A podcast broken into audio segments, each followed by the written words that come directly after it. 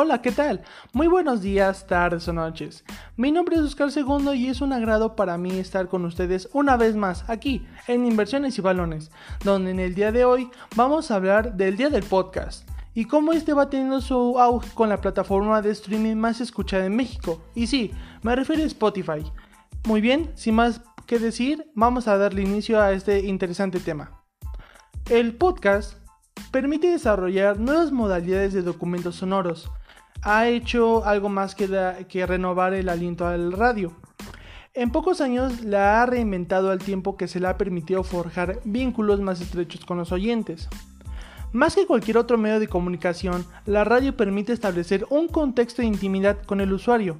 Ya en el decenio de 1930, el presidente de Estados Unidos Franklin D. Roosevelt lo comprendió y fue quien creó ese tipo de charla junto al fuego.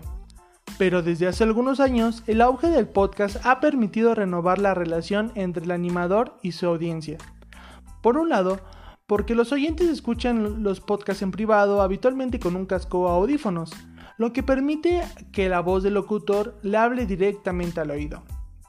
Por el otro, porque es un medio de comunicación que los usuarios han escogido, a diferencia de la radio, donde el locutor debe luchar contra la tentación del oyente de pasar a otra cosa, el animador del podcast tiene la seguridad de que el oyente quiere escucharlo. Eso le permite relajarse y ser sincero con su público, lo que le va, a facilitar la identificación con el locutor. Algunos oyentes comparan el descubrimiento de un nuevo podcast con una nueva amistad, lo cual habida cuenta de que hay unos 700.000 podcasts disponibles en iTunes.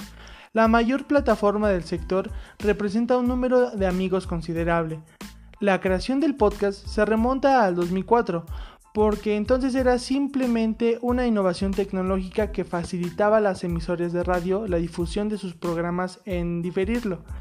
Las estaciones podían publicar los podcasts en internet y los oyentes podían descargarlos a su conveniencia. La palabra podcast, inventada por el periodista de radio The Guardian, eh, es Ben Hamsler, es la contracción del iPod, es, ya saben todos, es el sector portátil creado por la empresa Apple, y el broadcast, que significa difusión en inglés. Reflejó que ambas son características de sí, por eso se le dice podcast. Ahora bien, hay una manera inédita de utilizar el poder de la voz. Son los dos cambios, uno tecnológico y otro cultural, serán determinantes en el auge del podcast. En 2012, Apple incorporó a su teléfono inteligente una aplicación de podcast originales que pues, le van a permitir los radioyentes accedan a sus programas favoritos. En el 2014, un equipo de radio independiente de Estados Unidos lanzó el programa Serial, eh, una emisión en línea del periodismo de investigación. Por su parte, en Serial se ofrecía por entonces a los oyentes el relato fascinante de una investigación independiente sobre la muerte de Jamie Lee, eh, pues es una estudiante de secundaria asesinada en Baltimore en, eh, el 99. Ahora bien, en los años 2000 el exnovio de la víctima pues fue condenado por el crimen y cumplió una condena perpetua. Entonces, eh, esta emisión llegó a innumerables podcasts sobre expedientes criminales y hay mejores como los de In Dark, ofrecían relatos emocionantes y a veces relataban errores, errores judiciales. Desde entonces el género ha evolucionado y adaptando múltiples formatos. El podcast de conversación en el que los animadores improvisan sobre un tema es un experimento rápido en auge un poco costoso, solo se necesita una buena sintonía entre los participantes y un tema que atraiga a los oyentes. Hay podcasts de conversación dirigidos sobre todo a las mujeres como Call You Girlfriend, eh, un programa destinado a las mejores amigas a distancia en todos los rincones del planeta, que va a revelar cómo dos amigas ven el mundo y que el programa transmite conocimientos de una forma amena. Stuff You Should es un es un podcast que ha alcanzado un éxito extraordinario en que los presentadores tratan de instruir a los oyentes sobre múltiples temas que van de la ciencia y la historia al triatlón y los testamentos. Otro formato que ha adquirido gran popularidad entre los periodistas es el que examina a fondo los sucesos de la semana, en un tono deliberadamente informal. Los oyentes sienten así que son actores del podcast. En este estilo cabe citar por ejemplo Slate Political, eh, esto es en Estados Unidos. En Francia, eh, la verdad no sé cómo pronunciar el nombre, pero sí, se llama Lenoble, que emplea un enfoque similar, pero sus ponentes son intelectuales que intervienen bajo la batuta del moderador Philip Mayer, un veterano periodista que lanzó este podcast tras la suspensión de su programa de radio. En el podcast hay mucha cultura popular, frivolidad y noticias. Los temas tratados también pueden ser frívolos. Es posible constatar una multiplicación de programas sobre la cultura popular como Ason Guild, un podcast australiano dedicado a la exitosa serie de televisión de Handmaids. Por su parte, las entrevistas se adaptan bien al formato del podcast, como lo muestra The Joe Rogan, en un programa inmensamente popular en países anglófonos, en el cual el humorista estadounidense dialoga con invitados famosos. La prensa plana eh, pronto comprendió que podía aprovechar el podcasting para llegar a una audiencia más numerosa.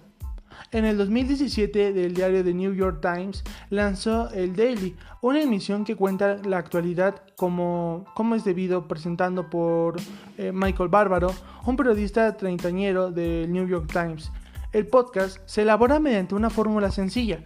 Se seleccionaba una o dos noticias importantes del día y se aprovechaba la experiencia de 1.300 profesionales del periódico para transmitir un punto de vista muy documentado en un, tono informal y personal sobre todo.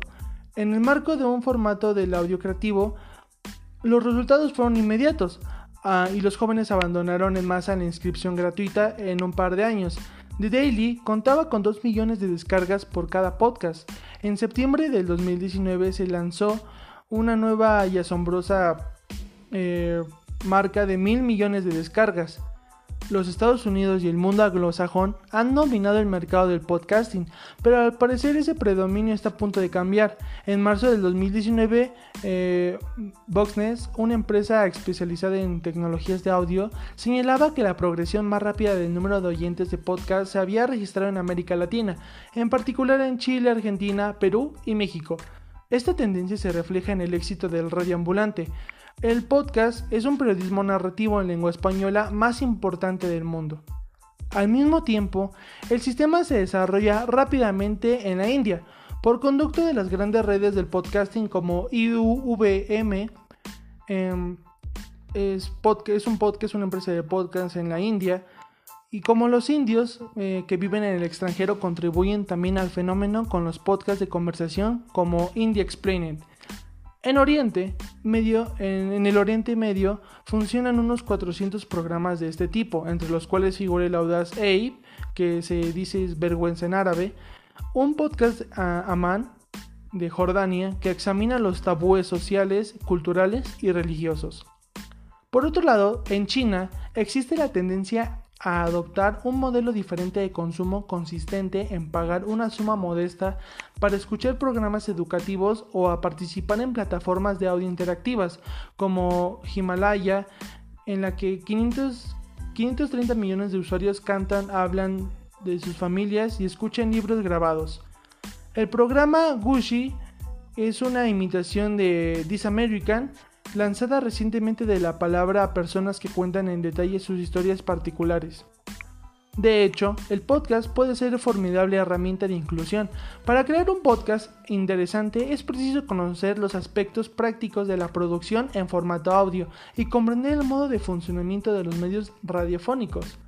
Una vez que se dominan esos conocimientos, cualquiera puede crear un podcast, lo que le va a facilitar la expresión de los grupos marginados, miembros de minorías políticas o religiosas o comunidades como la LGBT, personas con discapacidad o ancianos, entre otras cosas. Los grupos comunitarios como la ONG, activistas e instituciones de toda índole elaboran ahora programas de este tipo. El podcast del Cancer Council Australia transmite informaciones y presenta apoyo a sus oyentes. Las universidades presentan sus investigaciones a través de podcasts y en el marco de una iniciativa descrita como innovadora y revolucionaria.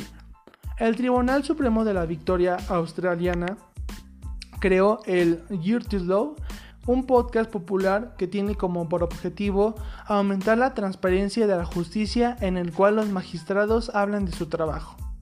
En el mundo donde medran la desinformación y la desconfianza hacia los medios de comunicación, la empresa, em, la autenticidad más bien del podcasting ofrece oportunidades excepcionales a la empresa, desde las investigaciones exhaustivas hasta la consecución de las de la justicia social, pasando por el refuerzo de la transparencia y la confianza, como la integración social. Hay otro factor que no hay, hay, que olvidar, que es como yo, es el podcast de tipo blogger, donde te cuento a veces un poco de mi vida, en eso, este, en eso yo también cuento, no sé, cosas interesantes sobre mi deporte favorito, que es el baloncesto, y como este tipo de temas que ahora pues es una ocasión especial porque hace seis días bueno, para ser precisos, el 30 de septiembre es el Día Internacional del Podcast, en donde pues varios mexicanos ya se han animado a abrir su podcast donde contamos diferentes tipos de temas y como ya lo dije, es muy variado el tipo de, de, plática que quieres tener con tu oyente.